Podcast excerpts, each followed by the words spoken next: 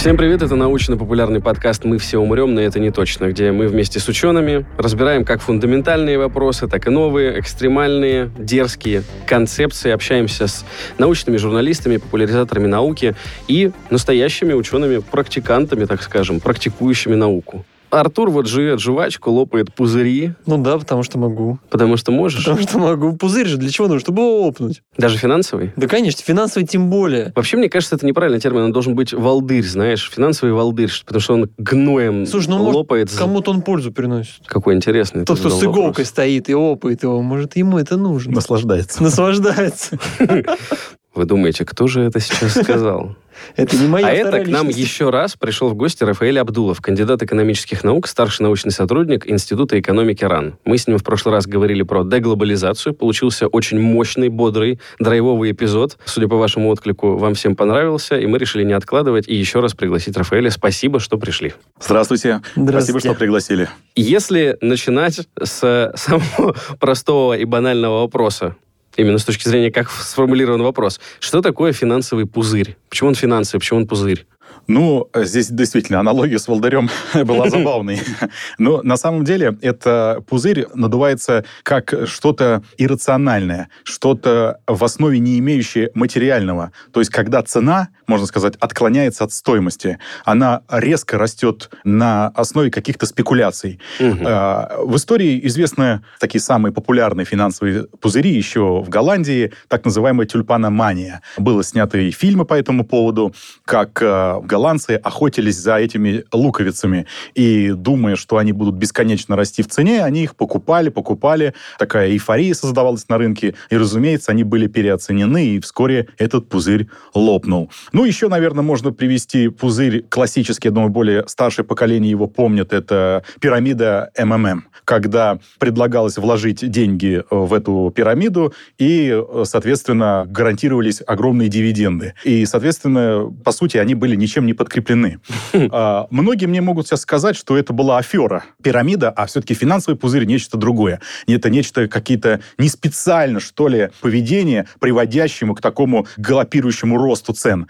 Но я тут сразу же и не соглашусь, потому что поведение некоторых финансовых властей, например, безудержная эмиссия денег, которая была в некоторых странах так называемого центра или ядра а развитых это... стран. Выпуск денег. Ага. А, ну, станок. Ну, станок печатный, да. Mm-hmm. И он напоминает как раз вот такой же МММ, только масштабы больше и распространяется на весь мир, можно так сказать. Еще по финансовым пузырям, наверное, это в 2000-е годы в США так называемый пузырь доткомов. Дотком как точка ком, я думаю, да. это слушателям известно, что как это расшифровать. И вот эм, если компания называла себя такой интернет-компанией, связанной связанной с IT-отраслью, то инвесторы, не понимая, чем занимается эта компания, начинали в нее инвестировать. Мол, это точно принесет денег. И, соответственно, акции таких компаний росли очень быстрыми темпами, и в 2000-е годы этот пузырь тоже лопнул. Вот, наверное, привел так несколько пузырей. Но, наверное, еще было бы привести японский пузырь недвижимости в 80-е, конце который начал надуваться и в 90-е рухнул. Почему я про Японию вспомнил? Потому что сейчас много разговоров идет о том, что не надо надулся ли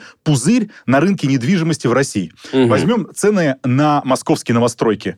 Они просто летят вверх. И было очень много разных аналитических работ, что себестоимость их растет, но гораздо меньшими темпами а цены на квадратный метр растут очень э, высокими темпами, намного превосходящие вот этот тренд на стройматериалы. Это вы к тому, что вот эти все комментарии, что импортные стройматериалы, а они-то выросли в цене, рабочих не хватает, приходится повышать зарплаты, то есть да. их затраты на постройку дома не равны росту стоимости квартиры Конечно, в этом доме. Но на самом деле при строительстве там достаточно импортозамещенная, можно сказать, отрасль, да? Это не IT, это не хай-тек. Там бетон, э, значит, э, сталь, все производится в России. Да, цены на них подорожали, например, но не так сильно, как выросли цена за квадрат. И это дает повод некоторым аналитикам, говорят, что, возможно, надувается пузырь на этом. В 22 году в конце уже по Москве нереализованных квартир, новых, введенных, составило более половины. Это огромный показатель такой, что... То есть не распроданных. Не да? распроданных, да. Мгм. И по разным регионам разные, но примерно около 50, где-то Большой 60%. Да. И это начинает волновать так называемых застройщиков или девелоперов их называют. Тем более, что вон только в том году в Китае был кризис, который заставил сносить дома вообще застройщика, не пример. могут Да. Новые дома. Вот, получается, новые дома были построены, почти целый город, и он был снесен практически, да, вот его катком прошлись по нему, и вот этот уже начинается интересно, а почему такое происходит, как такое происходит, А почему эти квартиры не покупают. И вот тут нужно, чтобы ответить на этот вопрос, наверное, можно сразу и сказать суть происходящего, что это природа капитализма. Дело в том, что у капиталистической логики нужно постоянно накапливать капитал с целью получения прибыли, Мгм. максимизации прибыли. Вот, да, Поэтому- всегда должен быть рост. Рост всегда должен Мгм. быть, да. Поэтому вы, как такой индивидуальный капиталист, будете нацелены на то, чтобы расширить предложение, производить все время больше. И вы будете больше строить, больше производить разного оборудования, больше стали, больше бетона. А сколько нужно реально рынку, либо вы не знаете, либо вы думаете, что задавите конкурентов и перепроизведете. И вот это перепроизводство, это имманентно присущее капиталистической системе свойства. Тут надо аккуратнее выразиться. Когда я говорю про перепроизводство, нужно говорить про относительное перепроизводство в реальном секторе. Почему относительное? Ведь на самом деле есть огромное количество людей, которые хотят купить квартиру, но они М. не могут этого сделать. Потому что, например, у меня есть студенты, я еще преподаю в университете, и когда мы говорим об ипотеке, я говорю, средняя ипотека на 30 лет. Вам сейчас еще нет 20. То есть вы выплатите ипотеку только тогда, когда вам будет ну, около 50 лет. То есть вы еще не жили на свете столько, вам еще нужно прожить больше, чем вы живете. А если сравнивать с вашей осознанной жизнью, это надо три жизни прожить, пока вы погасите ипотеку. При этом, правда, приходится их расстраивать этим. Но Они еще и заплатят стоимость квартиры там пятикратно, там, Да, чем она дольше, тем... считать нужно, да. Мгм. И, значит, мы можем также подойти к любым другим товарам, которые, э, вот их перепроизведено. Они, может быть, были бы нужны Э, населению, но они не могут его купить. И почему такое происходит? Потому что производительная сила труда растет, то есть люди работают, трудящиеся эффективнее, выработка в час растет, а зарплаты, как правило, либо стагнируют, что видно на графиках, например, по США и другим странам развитым, либо растут, но в меньшей степени, чем производительность труда. То есть, получается, товаров стало больше, Мгм. а покупательная способность не выросла. И именно это приводит... И цена не падает. Цена не падает, напротив, Растет. А же растет. Повышать нужно же, да, То есть конечно. это и логично. Цена на самом деле, вот смотрите, Артур, цена может и логично было бы она падать. Тут Да. две тенденции и существуют. Тоже надо пояснить и сказать аккуратней. С одной стороны, например, если мы возьмем вот ноутбук тут лежит и другое оборудование, и мы будем рассматривать вот этот микрочип, и как он в течение времени на самом деле не дорожал, а дешевел. Мгм. То есть, особенно если мы будем в показателях там герц или битов вот это все применять, сколько стоил в долларах, в реальных даже. в 70-е, 80-е. Производительность сколько Да, стоила, да. Да, и сейчас. А вот. И вообще, согласно капиталистической логике, товары и услуги, они имеют тренд к удешевлению. Но при этом в этот тренд вносят свои коррективы монополии о которых стоит тоже упомянуть. И если мы берем там строительство жилых кварталов э, или, например, финансовый сектор, э, некоторые другие, то в него контролируют, как правило, монополия или олигополия. Это когда несколько игроков контролируют целую отрасль. Они искусственно поддерживают цену такую, какая приемлема, какая им интересна. И Ну, то есть, условно, Артур основал компанию и говорит, блин, я буду продавать товар за реальную его стоимость. Она там 100 рублей, а он на рынке торгуется за 200. Его просто не пустят. Изживут. То есть на рынке не появится предложение за 100, потому что олигополия заинтересована в том, чтобы цена ниже 200 не падала. э, такое может быть, да. Это мы- сговор прям. Сговор. Бывают такие сговоры, конечно, да. И э, здесь, еще раз говорю, вот такие две контртенденции. И э, здесь широкое поле для дискуссий. А вот, например, такие супертехнологичные компании, как Intel, например, или какие-то другие, они всегда ли идут по пути прогресса? Или иногда могут остановиться и, наоборот, пойти по пути регресса, когда они поняли, что, в принципе, их патентные права, их технологии в данный момент недостижимы другими игроками, и, соответственно, зачем нам дальше развиваться? И так купят. И главное, цены можно задрать такие, какие нас интересуют. Мгм. На самом деле корпорация будет выбирать какой-то серединный путь. Останавливаться нельзя, потому что действительно это будет регресс, потеря кадров, потенциала. Но и бежать, что называется, по пути прогресса тоже на полной, скажем, своей вот этом мощности они не будут. Они будут стараться где-то притормозить этот прогресс. Ну, это, наверное, от финансовых пузырей мы ушли в монополизацию. Я просто хотел сказать, что вот э, я, как в прошлом активный геймер, э, я помню историю, когда две компании соперничающие, э, Microsoft с Xbox и Sony PlayStation с PlayStation, они иногда начинали продажу консолей себе в убыток, чтобы сделать рыночную стоимость консоли ниже, чем у конкурента. Это я вел к тому, что иногда получается, когда это не сговор, а естественная конкуренция, правда, которая вот с точки зрения мейнстрима нам говорит о том, что может падать цена, например. То есть такие примеры есть. Но если посмотреть, что случилось там спустя много-много лет, когда Sony просто, например, ушли в сторону продажи игр-сервисов, когда, ну, объясню на примере, например, тоже автомобилей. Когда вы покупаете машину, там есть функция подогрева сидения, но чтобы ей воспользоваться, вам нужно заплатить еще там 200 долларов, чтобы ее вам включили.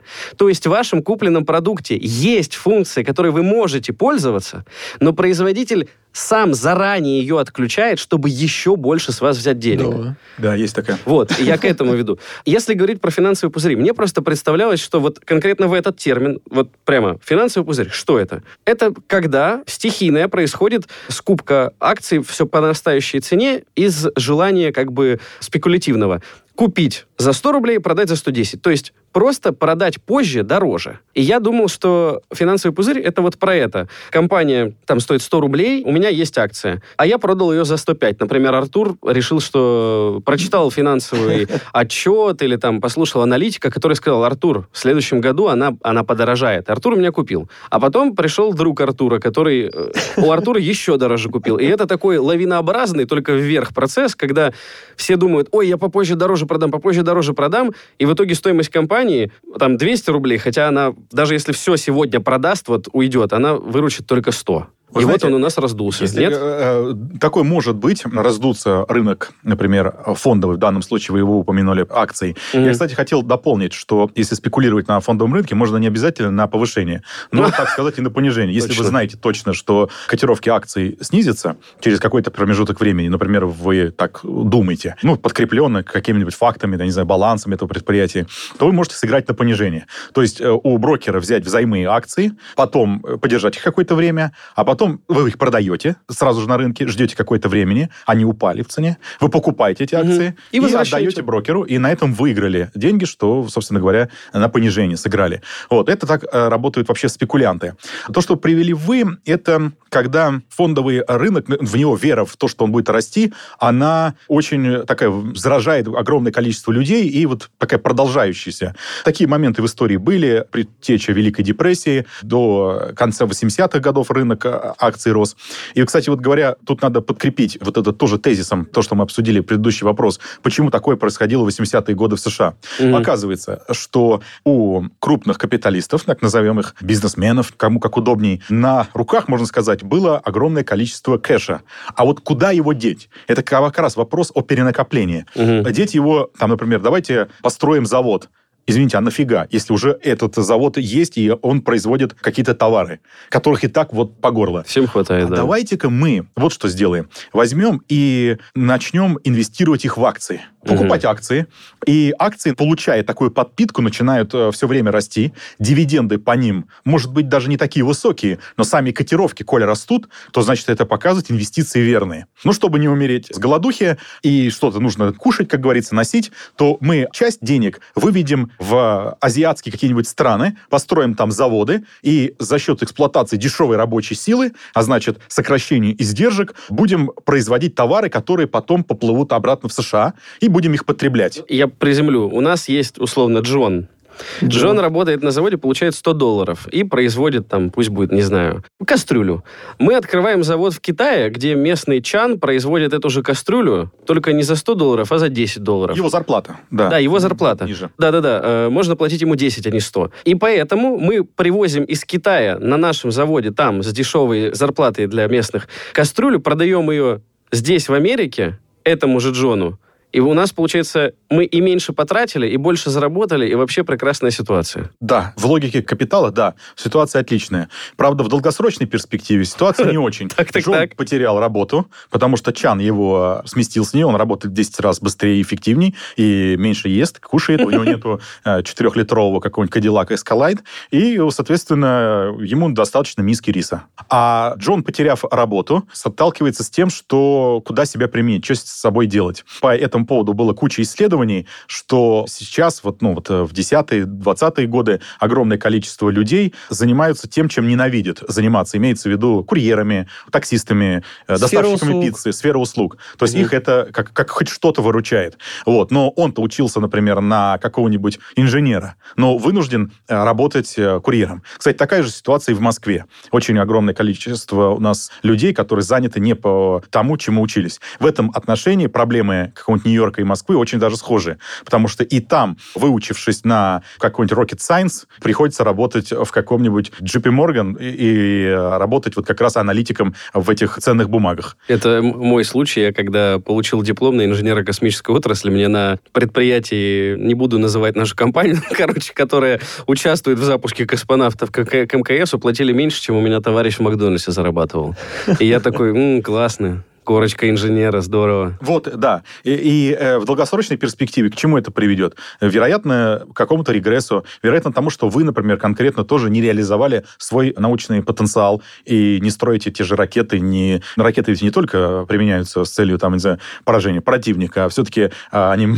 Созидательные цели Созидательные, не знаю, осваивать Марс, как мечтали в Советском Союзе, и там другие планеты. Как Королев завидовал, говорит, я своим, ну, условно, поколению Внукам. внуков, Мгм. которые будут бороздить Вселенную. Ага, бороздим. Ну, а, а еще в более долгосрок, помимо того, что у тебя э, Джон начинает жить на пособие, Китай через десятилетия заявляет о том, что он вторая, а скорее всего в перспективе первая экономика мира, начинает э, твои захватывать рынки сбыта, европейские, азиатские, арабские, африканские, и твоя экономика начинает страдать, потому что вчера Чан, который ел миску риса, и ты там наваривал огромное количество прибыли, сегодня у них огромные заводы, передовые технологии, производство сумасшедшее, И он И, в общем, и вам, да, теперь нужно что-то с этим делать. Да, хороший комментарий. Я просто только дополню. К чему приводят вот те процессы, о которых мы вот начали сегодня разговаривать? Прежде всего, к монополизации, о чем я уже сказал, да, олигополии, монополии. К тому, что спрос такой, да, подкрепленный заработными платами, не поспевает за предложением.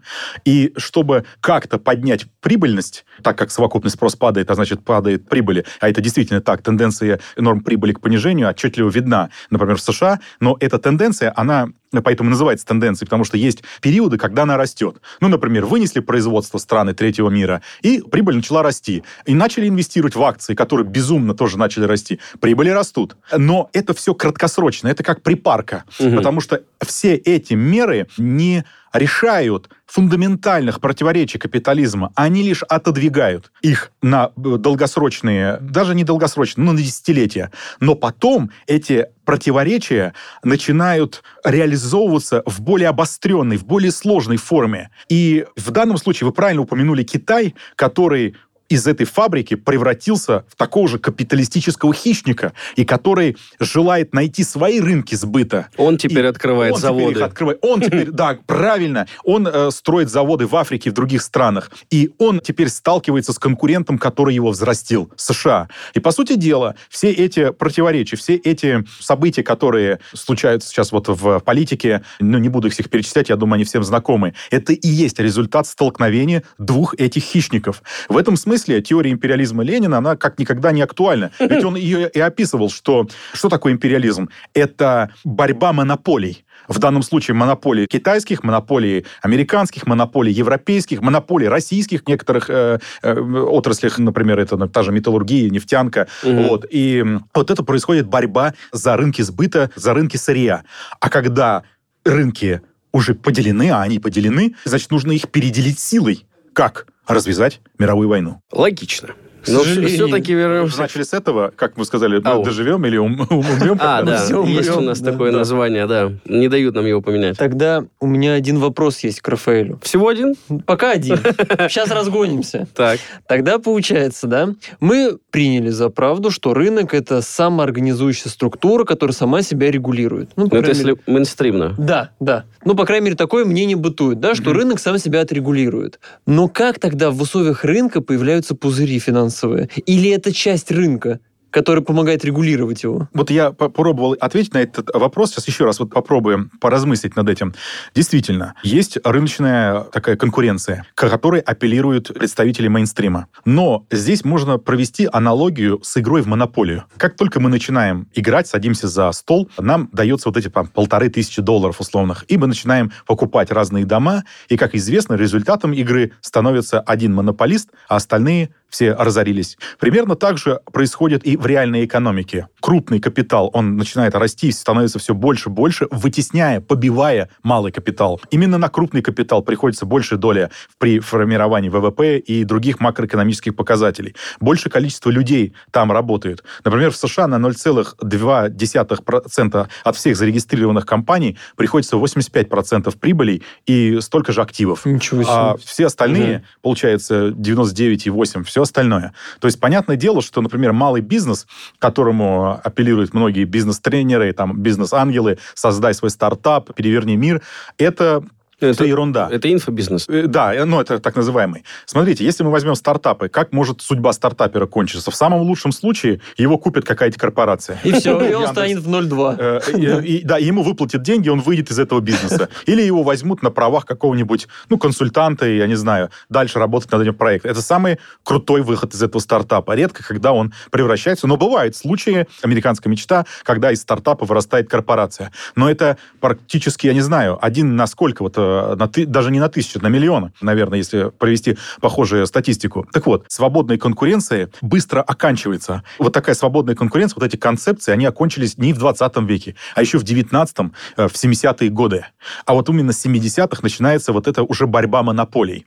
И говорить о том, что сейчас свободный рынок, и уповать на рынок, но это значит верить в какие-то иллюзии. Его нет. Касательно свободного рынка и финансовых пузырей, вот э, я думаю, что вот именно вот такая монополистическая логика, она и приводит к финансовым пузырям. И главное, что время от времени происходят процессы снижения вот этих тенденций нормы прибыли. То есть вы инвестировать в реальный сектор перестаете, потому что это невыгодно. Ну, например, зачем нам сейчас еще строить квартал домов, если и так 50% квартир не продано? Но вы можете мне сейчас парировать и сказать, а они все равно строят. А почему они строят? Потому что они взяли кредиты на Процесс эти дома. запущен. Процесс запущен, и они не могут остановиться. Если они остановятся... Деньги значит, просто сгорают э, вообще. Сгорают, да, и они не смогут а, расплатиться с этими кредитами. И вот э, именно вот это перенакопление, мне видится, оно отражается в любых, я не знаю, сферах, в окружении нас. Я часто посещаю Подмосковье, езжу на дачу. И вот, например, 10 лет назад там было гораздо меньше этих магазинов. Сейчас маленький какой-нибудь населенный пункт, и вокруг него, ну, такая в центре площадь, и вокруг этой площади там магазины «Пятерочка», «Магнит», «Дикси», «Верный». Прям четыре штуки, выбирай любой. Но ведь это однозначно, что их прибыли снижаются в перспективе, но они строят и строят их. И торговые центры, если мы посмотрим, тоже, они все продолжают строиться, но в них уже нет арендаторов. А И- У меня есть пример простой. Может, вы мне скажете, в чем ошибка? Мне это представляется так. Есть, допустим, рынок. Представим, что это 100 людей. Вот весь рынок — это 100 людей, которые могут купить ваш товар. Пусть это будет шляпа. И вот у нас 10 компаний производят шляпы, конкурируют. У кого-то дизайн лучше, у кого-то качество, у кого-то цена. Но так как им нужно повышать свою прибыль, а рынок больше не стал, у нас там условно умерло 10 человек и родилось 10 человек. То есть все еще только 100 человек могут купить шляпы. Как повысить прибыль? Только убрать конкурента, чтобы те 10 шляп, которые продает он, стали вашими, и у вас уже 20 шляп. То есть мне кажется, что история с монополизацией — это самый логичный и единственно возможный вариант в силу того, что у нас нету бесконечного роста рынка. Людей-то, их становится больше. Но ваш продукт не может купить там все 6 миллиардов. Скорее всего, это какая-то ниша. Люди с определенным уровнем достатка, возможностями, интересами, там, не знаю, э, стилем, образом жизни и так далее. И то есть получается, что в любом исходе, любой вид бизнеса, любая сфера, ну, вот все, что направлено на конечника, хотя, наверное, даже и сырьевая, и, ну, то есть заправляют бензином обычные люди, автомобили, то есть мы всегда приходим к тому, что, чтобы дальше повышать прибыль, нужно убрать конкурента, чтобы и его часть рынка стала моей. Да. То есть почему-то в моей голове я вот другого не вижу варианта, где эта естественная конкуренция всегда спокойно существует, рынок, невидимая рука все регулирует, я хочу больше денег, мне неоткуда их взять, кроме как убить конкурента. Все, нет? Верно, и э, мы подходим к монополизации, угу. действительно. Еще один такой минус капитализма – это анархия производства. Вот этих их... А, э, отсутствие плана? Плана, да. То есть мы не, не можем запланировать, сколько кому продать этих товаров.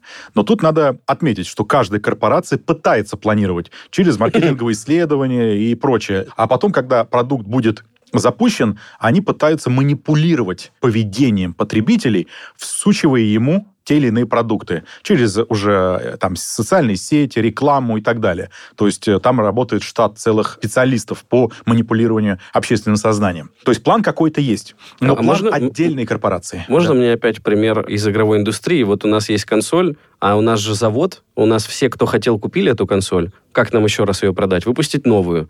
А как выпустить новую? Перестать выпускать игры на старую. Хочешь играть в игры, купи новую. Она не обновляется. Это же манипуляция? Э, конечно, да. Ну, в том числе, да. Чистой воды. в техническом смысле. А я имел в виду, когда вот говорил там про психологию или про там сознание общественных масс, это через то, что это не модно. Ну, а. особенно это на прекрасной половине человечества отражается еще легче. Ну, то есть, а почему нужно быть модницей в этой там платье? Оно не надо ходить, это тоже нужно поменять его фасон и так далее. То же самое это относится, если к автомобильной индустрии, вот эти фейслифтинги, рестайлинги, то есть каждые три года автомобиль должен обновиться, у него другие, mm-hmm. как минимум, бампера, но должны быть. А если вы ездите не на такой машине, но вы, соответственно, а, входите в какой-то респектабельный клуб, то над вами могут посмеиваться, что а, ваш автомобиль а, не соответствует а, моде, например.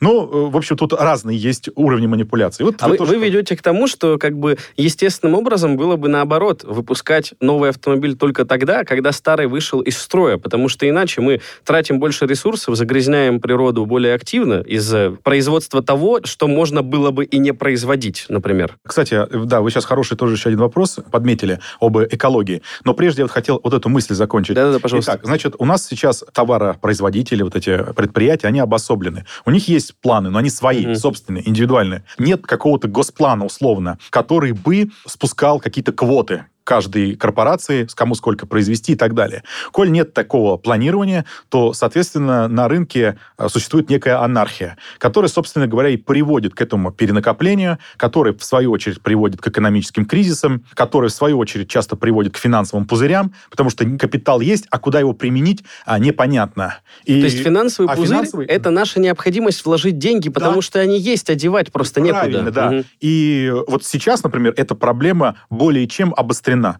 У вас есть капитал, а вы не знаете, куда ее вложить. В облигации, например. Но облигации сейчас, по сути дела, отрицательные. Инфляция высокая, а купонный доход низкий. Это и в Европе, и в США. То есть вы вкладываете капитал и теряете деньги. Это недопустимо. Э, для в логике капитала абсолютно недопустимо.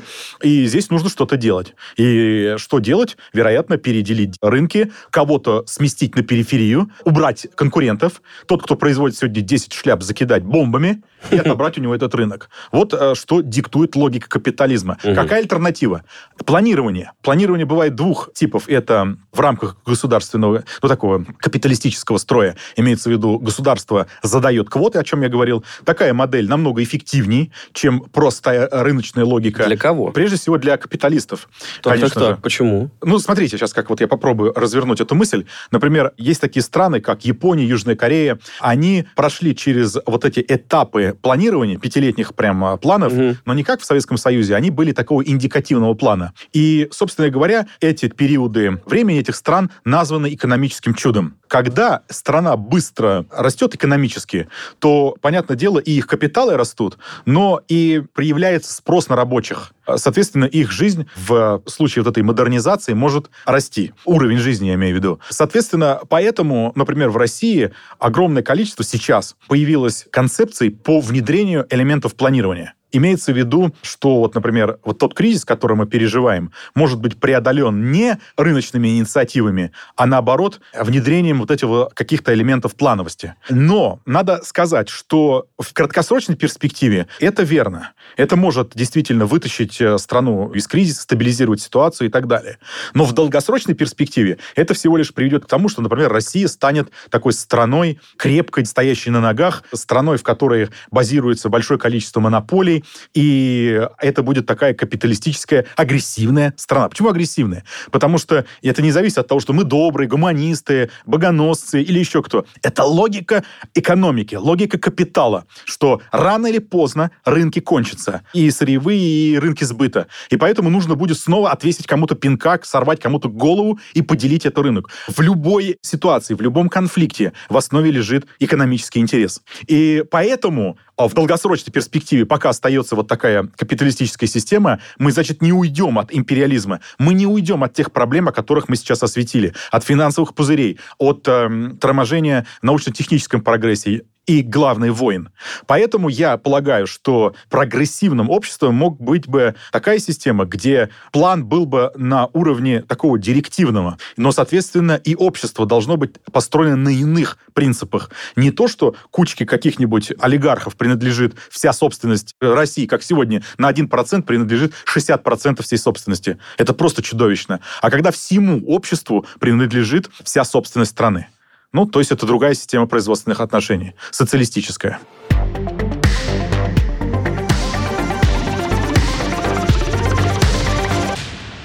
Задачку все-таки вам озвучу. Вот смотрите, если возвращаться к финансовым пузырям. Я производитель, у меня есть компания, я занимаюсь вот пластиковые стаканчики делаю такие, как у нас в студии сейчас стоят. Принимаю решение, что почему бы не, не выйти на биржевой рынок, начать торговать акциями к своей компании. Ее там покупают большие игроки, маленькие. В общем, она там как-то торгуется.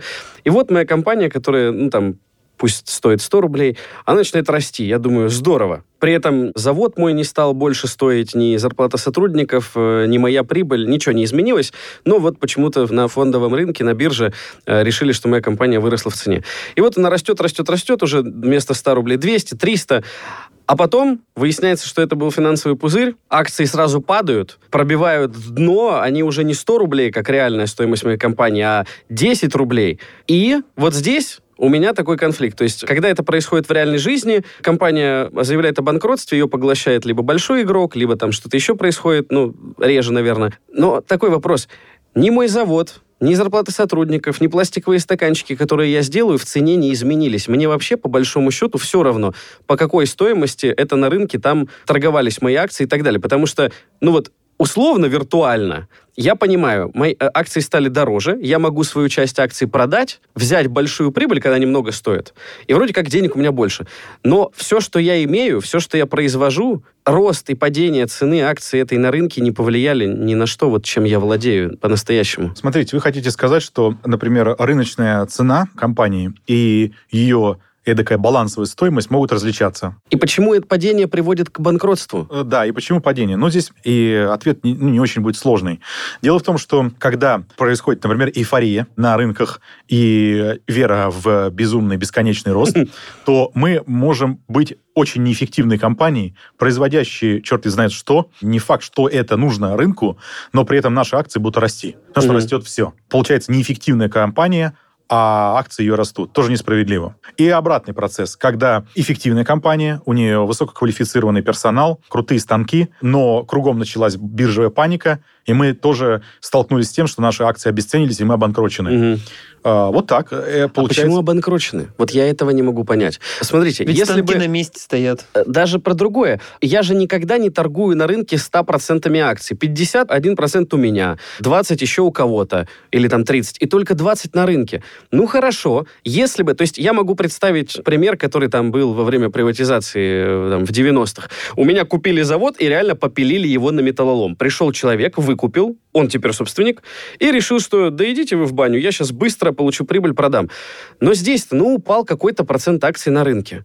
Контроль компании все еще принадлежит мне. Никто мои станки на металлолом не продаст. Чего же я обанкротился-то? Здесь зависит от многих обстоятельств. Я так скажу, у каждой компании это обстоятельство свое, ну, mm-hmm. имеется в виду. Здесь сложно так сказать.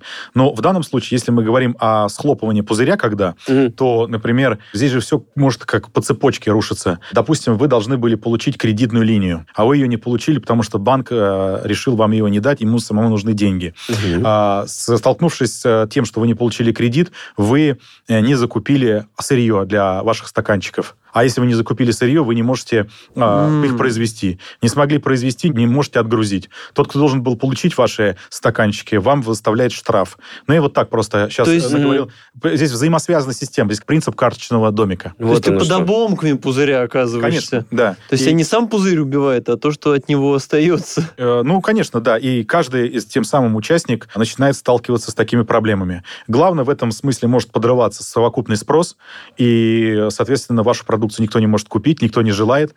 А в этом смысле инвестиционная составляющая меняется, климат имеется в виду. Вы боитесь приобретать новое оборудование, и то, что оборудование вы заказали для строительства новой линии по стаканчику, вы звоните, алло, я его не буду покупать, вам назначают штраф, вы скажете, я оплачу, но не буду платить. Те сталкиваются опять с завариванием и думают, кому, извините, впарить этот станок. И не, и не могут его сделать и впарить, потому что его боятся э, покупать другие производители стаканчиков. И я говорю, вот здесь как посмотреть под разным углом э, на этот процесс. Здорово. То есть это, это система, и, и думать обособленно про какую-то компанию и ее падение не приходится. Понял, интересно. Спасибо. Рафаэль, ну вот смотрите, вы говорите, что когда у нас есть, например, государство, которое спускает план компаниям, и компании мы вынуждены его выполнять, и тогда у нас плюсы какие? Нету перепроизводства, нет ситуации, когда у нас э, катком колбасу давят или рушат кварталы домов и так далее. Все вот эти ужасы минусы. Этого всего нет, огромное количество плюсов, но вам не кажется, что возможен другой вариант развития событий, такой извращенный, наоборот,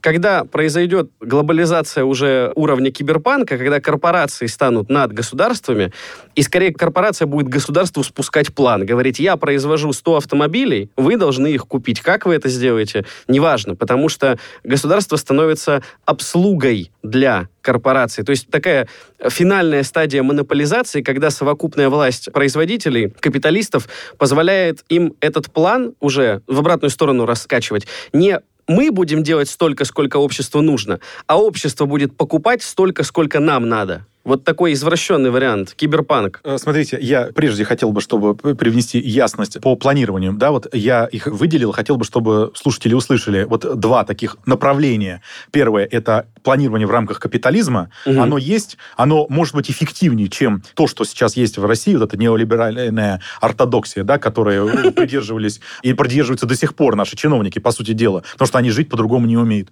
Есть другой вариант. Планирование, но в рамках э, капитализма туризма. Но в долгосрочной перспективе это тоже ни к чему нормальному не приведет, а приведет к тому, что сейчас вы сказали. Потому что корпорации будут быстро расти, угу. набирать мощь, и сами откажутся от планирования. Они скинут вот эти оковы, сдерживающие их. То, что мы видим в Японии и в Южной Корее. Samsung и, там, например, Hyundai корпорации не нужны плановые органы. Они теперь сами с усами. На самом деле такое и произошло, но тут нужно несколько уточнений. Государство не совсем стоит под такими корпорациями. Оно выражает их интересы. Здесь я ничего нового не говорю, потому что государство, да, это как комитет по делам управления буржуазией, оно э, выражает интересы правящего класса. И оно будет выражать интересы корпораций. Но делать это нужно, и будет оно так не совсем оголтело, как, например, те скажут, а они будут под их дудку а, плясать. Дело в том, что государство, коли оно желает быть стабильным, приходится учитывать интересы противоположного класса, трудящихся наемных работников, я имею в виду. Потому что если их ни во что не ставить, это рано или поздно приведет к бунтам, к революции, ну, к тем последствиям, которые не хотело бы видеть государство. Технологии, мне кажется, сегодня э, скорее ведут к тому, что власть корпораций, она позволит вообще всех в бараний рог скрутить. Смотрите, здесь, ну, сразу в бараний рог не свернешь. Я слышал такие концепции о новом таком рабовладельческом строе, где вот эти корпорации, в общем-то, нас э, сделают рабами такими. Социальный рейтинг. Э, Да, социальный рейтинг и так далее. Ну, как говорится, поживем, увидим. Однако, если посмотреть на тот же опыт э, некоторых европейских стран, теперь положительный опыт, да, хочу сказать, тех же французов, желтых жилетов, Мгм. где они выходят на площади страны, в том числе социалистическими лозунгами, в том числе, например, по прекращению грабежа Африки, в том числе против пенсионной реформы и против много чего еще. И здесь французский опыт намного прогрессивен. И то они делают, чего не хватает нам. Почему нам этого не хватает? Тут опять-таки вопрос уже более в социологической плоскости Ну да. лежит. И, наверное, ему тоже можно посвятить целую передачу. Почему у нас люди инертные, почему они там не объединяются. Этому есть объяснение, потому что пока жили при социалистическом обществе, они просто забыли, разучились отвоевывать права. Но начинает э, учиться этому вновь. И пример УАЗа э, несколько дней назад, забастовок там, показывает, что люди начинают объединяться. И просто так мне видится не сломить людей. Просто к этому должны созреть и объективные условия, и Мгм. субъективные. Также, наверное, можно добавить, что некоторые, например, представители ну, социализма, так скажем, да, и думают, как нужно построить его. А давайте построим артель или такой производственный кооператив. И вот мы будем в рамках этой компании работать без прибыли, то есть вся прибыль будет распределяться ну, прибыль будет, но она будет потом в итоге распределяться в виде заработной платы каждому участнику. Мгм. Эдакий социализм в рамках отдельно взятой компании.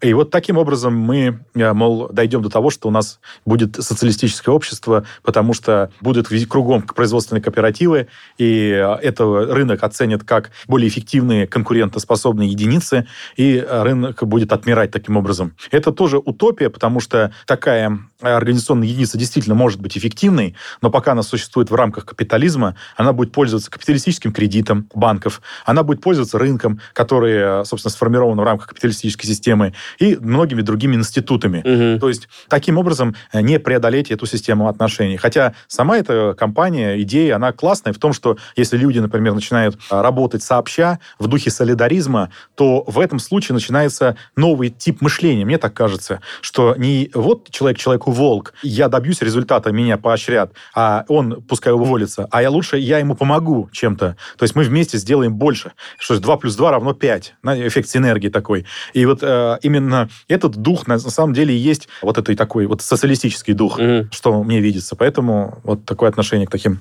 корпорациям. Есть ли инструменты, которые позволяют остановить, например, ну, несколько сценариев, остановить рост финансового пузыря, когда мы видим, все, у нас есть там, условно, пусть будет там три каких-нибудь красных флага, показатели, которые, если пробивает компания на единицу времени, мы понимаем, о, все, пошел процесс, финансовый пузырь надувается. Вот можно ли его остановить? Или, например, есть ли какой-то институт, который позволяет его сдуть без коллапса, когда вот то, что вы описали, одна компания обанкротилась из-за этого, вторая, третья, и в итоге у нас один лопнувший пузырь приводит к тому, что у нас просто все пузыри начинают массово лопаться. Смотрите, конечно, есть и опыт предыдущих финансовых пузырей, назовем так, кризисов. Он, конечно, не остается таким, скажем так, необдуманным, неосмысленным чиновниками, финансовыми властями, председателями там, ну, корпораций и так далее. И, соответственно, применяются разного рода меры по тому, чтобы не привести систему к какому-то коллапсу. Например, на разных фондовых площадках существуют такие образы механизмы, которые останавливают торговлю по каким-нибудь инструментам в случае, например, их падения на, допустим, на какой-то ну, процентов. Я это сейчас не точно не помню. Ну, где условно. Как. Условно, Мгм. например, если сейчас в течение часа на 10% обвалятся акции, или там на 15%, предположим, то торги по этим бумагам могут быть остановлены. Санкт-Петербургская биржа так делает. Конечно. И, кстати говоря, это адекватная мера, когда, например, началась специальная военная операция, то облигации России на следующий день или через два дня начали распродаваться. Просто волнообразно, гигантским Ну, образом. люди паникуют и сбрасывают их. Да, люди, корпорации все паникуют, и, соответственно, фондовые рынки остановили торговлю на три недели практически. Ого. И Да. там, чтобы распутать, э, в общем-то, всю эту технологию, кто у кого занял деньги, там по системе репо, когда банки занимают под э, залог своих, например, каких-то или других акций, то есть финансовых активов, деньги у Центрального банка. И чтобы распутать потом из-за остановки торгов вот эти все репы и так далее, чуть ли не в ручном режиме все это три недели распутывали. Надо сказать, эффективно распутали. Потом торги начались, и Центральный банк заявил, в случае, например, падения ОФЗ, это облигации федерального займа ниже 500 рублей, мы выходим на рынок и начинаем их покупать. То есть они самым этим образом сказали, что ликвидности будет сколько угодно. Ликвидность – это денег. Угу. То есть, получается, они поступили, как примерно делает ФРС. Когда заявляя, что а ФРС это... Федеральная резервная система – это что-то вроде Центрального банка в США. США да, угу. что они, например, могут сказать, поддержать какую-то облигацию, выпустив деньги, напечатав деньги. И ЦБ в этом смысле сказал, что мы эдак напечатаем. Ну, не в прямом смысле, а просто возьмем и купим. Да, игроки поняли. Значит, ага, 500 рублей, ниже, если упадет, нас выручат. Давайте выйдем на рынок. И вот этот э, момент э, сработал, и действительно рынки начали торговаться. Кстати, ЦБ не пришлось выходить и ничего делать. Угу. Вот. Я к чему говорю, что вот такого рода, когда случаются критические какие-то события, финансовые власти могут быть подготовлены, там есть профессионалы, которые выходят и каким-то образом пытаются разрулить эту систему. Касательно банкротства финансовых институтов, государство и ЦБ пытаются это не допустить. В России, например, открытие банк, да, его санировали, санировали, санировали, а потом продали ВТБ. Санирование это? Это, ну, излечение. Вливание назовем. денег. По сути, да, влечение и затыкание вот этих брешей, которые были там в активах соответствующего банка. Почему нельзя допускать, соответственно, банкротство? Ну, потому что это приведет к печальным возможным э, результатам. Вся система может коллапсировать, как вот э, мы только что обсудили, как карточный домик домик. Это приведет к банкротству других финансовых институтов, подорвет доверие финансовой системе, и, соответственно, это приведет к печальным последствиям. Но То вот... есть государство здесь выходит на ту роль, когда спасает бизнес. Здесь, кстати, очень интересный момент, когда бизнесу хорошо, они всегда лоббируют интересы либеральной вот этой идеологии. Мол, дайте нам дорогу, не нужны нам ваши костыли, планирование и так далее. Как им плохо, спасите нас, дайте денег, потому что мы социально ориентированные, у нас работают десятки тысяч людей и так далее. То есть мы здесь видим вот такую двойственную природу. Но иногда и государство не может спасти всю систему, потому что каждый новый кризис, он уникальный. Ведь, как известно, все генералы готовятся к прошлой войне, как и власти Абсолютно. готовятся к прошлому кризису. А он-то другой, его природа природа другая, и, соответственно, все нюансы здесь не учесть. И главное, у капитализма есть логика развития. Вот это я хочу донести. И она есть, она имманентно присуща капитализму. И пока есть капитализм, есть эти противоречия, в основе которой это противоречие между, соответственно, капиталистами, которым принадлежит все средства производства, их э, частно-капиталистической формой присвоением и общественным характером труда. То, что все заняты в этой экономике, а присваивают основные сливки, плоды кучка каких-то бизнесменов. Угу. И, и, соответственно, пока вот эти противоречия существуют, все эти проблемы устранены быть не могут. Но, как я все-таки вас, если правильно понял, такого инструмента, чтобы, например, в Министерстве экономики любой страны был отдел, который отслеживал вот такой аномальный рост и приходил, бил палкой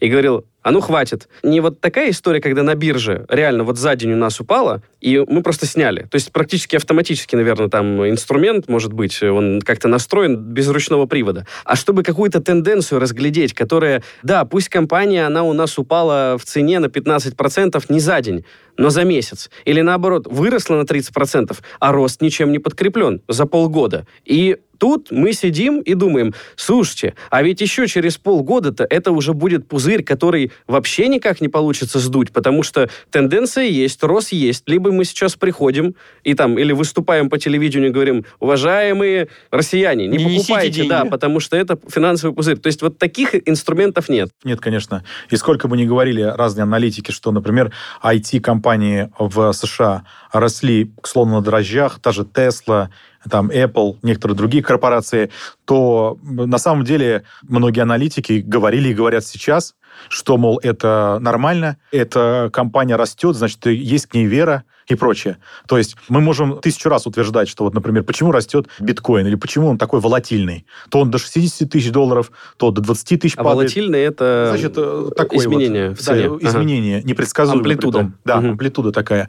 И то же самое с другими финансовыми активами. То есть э, аналитики это объясняют э, разными способами, прежде всего верой в будущее этой корпорации и так далее. Соответственно, государство ничего не предпринимает, потому что оно тоже стоит на позициях вот этой неолиберальной ортодоксии. Все, рынок решает. В данном случае идет апелляция к рынку. Значит, вмешиваться не нужно. То есть, условно, если государство придет и сегодня одну компанию ударит палкой по лбу и скажет, а ну-ка, перестань вот это вот расти необоснованно, то остальные игроки рынка могут напрячься и думают, ага, сегодня он получил палкой по голове, а завтра я. Что-то не нравится нам этот ну, институт. А как, э, это, не, это не получится, это не выйдет палкой по голове бить всех. Как бить? Понимаете, это такая система. Она так устроена.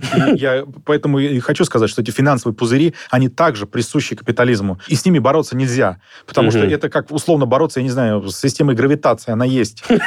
И пока я специально это привел, потому что, вот, например, есть законы, по которым существует этот материальный мир. А в экономическом мире тоже существуют свои законы. И, например, при капитализме тоже существуют соответствующие законы, которые, вот, по сути дела, мы осветили вот в этой передаче угу. на разных примерах. И вот это надувание пузырей есть следствие некоторых законов, тенденции нормы прибыли понижения, относительному перенакоплению капитала и так далее. И следствием этого надувание пузырей. Поэтому это, как угу. мы там вначале говорили, а, волдырь. гнойный не выдавить. Если его выдавим, устраним, то надуется новый, возможно, еще больше чем старый. То есть он еще будет надуваться все больше. Угу. Что ж, спасибо. Предлагаю в следующий раз, когда мы с вами встретимся, уже на примере банковской системы, которую вот только вот недавно вы, мне кажется, зацепили, подробно рассмотреть, э, почему же в марте, ну, пусть будет просто весной этого года, там, банки, которым десятки лет, сотни, может быть, даже и больше, которые всегда росли, ели конкурентов, чувствовали себя прекрасно, внезапно начали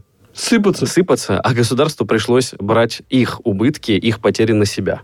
С что... большим удовольствием. Что ж, большое спасибо, Рафаэль. Уважаемые слушатели, смотрите ролики Рафаэля на Ютубе. Можно найти, передача ваша называется «Фундаментал». Да, ну простые числа, да, ага. рубрика «Фундаментум». И увидимся в следующий раз. Большое Всем спасибо. пока.